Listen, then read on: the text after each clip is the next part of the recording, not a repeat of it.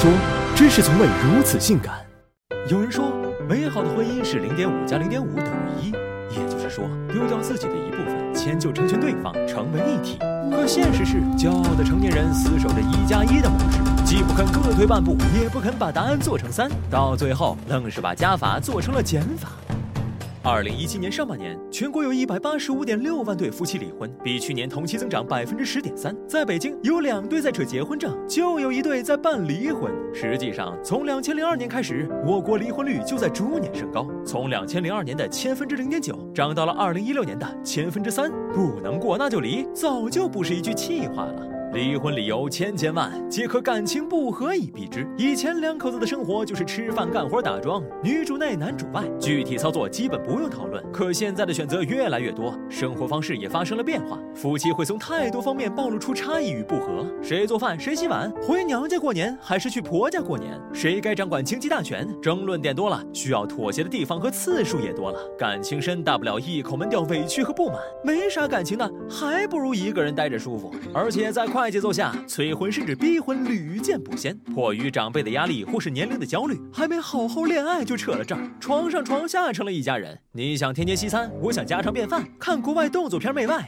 看国内青春片脑残。狗肉当吃不当吃，国足当看不当看。变到最后，发现三观根本不合，要么崩了你的，要么崩了我的，倒不如一拍两散，各自生欢。都说恋爱是两个人的事儿，结婚是两个家庭的事儿。嫁给你全家，多娶一个妈，也成婚姻里的定是炸弹。遇到操碎了心的长辈，从供房供车到养娃遛狗，样样横插一手。在代际差异下，只会给小家庭造成更多争吵。有数据表明，八零后婚姻中，百分之四十一的矛盾升级是因为父母介入。矛盾之下也有暴力，面对拳打脚踢、生扯硬拧、经济封锁、冷暴力、性暴力，当然不能忍。据统计，二零一四年至二零一六年九月的离婚纠纷中，有近三成夫妻因为家庭暴力走上法庭。还有调查显示，当今中国五成离婚是由婚外恋引起的。在这个时代，婚后男女面临的诱惑比上世纪高出几个数量级。